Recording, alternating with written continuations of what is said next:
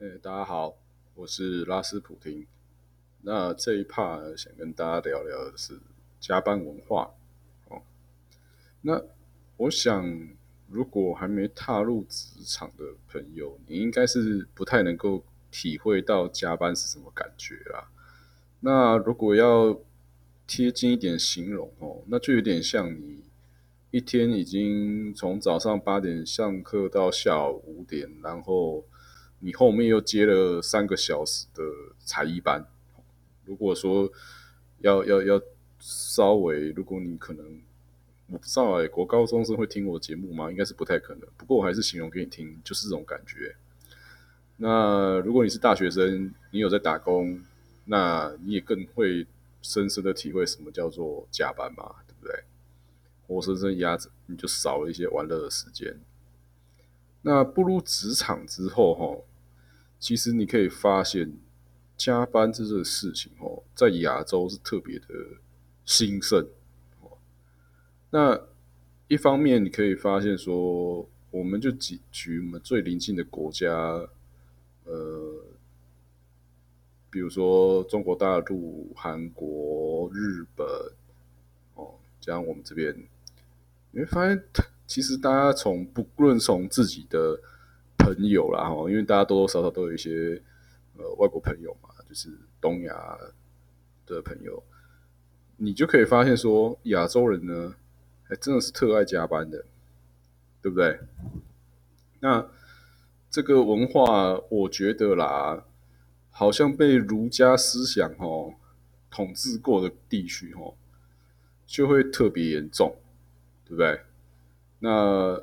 今天我不想多深入一下谈那个儒家思想啊，基本上我觉得儒家就是奴家嘛，他就是把人所有都分分级，然后你不可以，你君是君啊，臣是臣啊，好不好？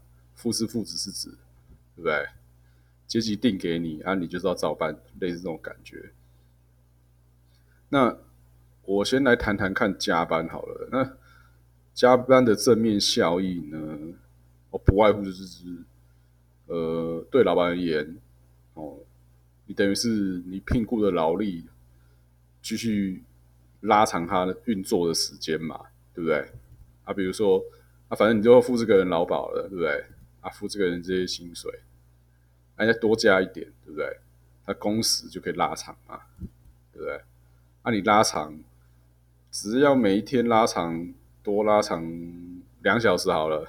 哎，你四天就等于多拉长八小时，啊，八小时几乎就是一个工作天的概念嘛。那当然，呃，我想目前大部分的人的工作了哦，都是有加班费的，对不对？那可是据我所知呢，也有一部分是所谓的责任制嘛，他没有加班费的，反正他就叫你做啊，你就做啊，你的前辈做哦。啊，你的跨部门哦也跟着加哦，而就大家驱动着彼此驱动着。那如果你没有加班费，当然爽的就是老板嘛，对不对？反正他都付你这些钱了，他都跟你说责任制了，对不对？吃到饱嘛。所以如果短期的来看呢，加班确实对于一个公司它是有，以及员工个人呢。它是有某种程度的获利的呃意义在啊，哈，对不对？那如果你今天接了一个单，那你有加班，当然是可以提前赶完嘛，是不是？那你提前做完，当然是你就可以赶快再做下一端下一个单呐。啊，你你的设备的那个对不对？周转就非常的漂亮，是不是？啊，你如果睡觉十小时，等于机器十小时停在那里，对吧？但来再来聊聊是，那加班他会不会出现什么问题？哦，那我觉得这个才是值得现在大家去反思的一件事情啦。那如果你问老板说：“哎，加班有什么缺点？”他会跟你说：“哦，加班费比较贵，对不对？”但我要讲的是哦，其实一个人哦，这个精神专注力有多少哦，这个是固定的。对不对？那你老是延长工作时间，那你就是会变好呆嘛，是不是？来跟我讲一个哪一个人是可以让哇连续全神贯注八小时加班，哦上班，然后 然后后面再加三四个小时的加班，都全神贯注，这不可能嘛？这个这样搞个几个礼拜、几个月，马上我看这个人大概差不多快中风了，是不是？那所以就会发生什么事情？哦，那分几个层面来讲，假使你的组织单位。大家不会在意说要不要一起加班，反正就是只是认定说，啊，你加班就要就多拿加班费，那样也还好。就是当如果你身体出现警讯的时候，哦，不论是生理或心理出现警讯，那你还至少可以拍拍屁股，就说啊，我就很累，不加了，回家，是不是？但如果说你的组织单位，是会盯着你，怎么会这么早走呢？是不是工作量太低呢？如果是这样的工作当这种气氛之后，那就会变成什么？那你就是要想办法活着嘛。好，那活着有几个方法嘛？那第一个就是你上班进公司先耗待四小时啊，或三小时，然后呢，你耗待的时间再挪到加班上面。对不对？因为你的你的脑脑神经跟脑血管，你根本不可能连续这样撑着运转嘛。所以你能集中注注意力，如果是八个小时，那你就是后面加班那个延长赛哦，你要把它挪到前面休息，对不对？我告诉你啊，这是最多最多的情形，就是当你发现你所处的单位呢，是不可能让你准时下班的。那你绝对会是用调低你的生产力来对应，对不对？你不可能是因为说我啊，我已经知道，呃，这个组织文化，你就是每天要加班三四个小时，所以我每天都很努力，很努力，很努力，然后到后面加班的时候一样很努力，很努力三四个小时。我告诉你，这是不可能的，啊，也不切实际哦。你钱还真的如果这样干哦，你钱还没赚到，可能身体就先垮了。所以我想说，我要讲的是，其实如果一个组织哈，短期它是憋着哈，比如说有特殊案子憋着让大家一直加班，哦，会互相顶。那有时候是没办法，有时候公司你没有单，没有把单做好，你就会倒闭嘛，对不对？但是如果你是一个长期哦，这是一种类似一种组织文化，要求大家加班，那你绝对带来的是一个效率低落的。工作团队，对不对？哎哎，如果你做的很高效率，哎，你还你还要你还要继续，你就等于加班是白加的，是不是？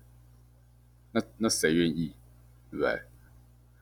那另外一方面来讲是说，如果过多的加班哦，这只是凸显哦，你的决策者是有问题的，对不对？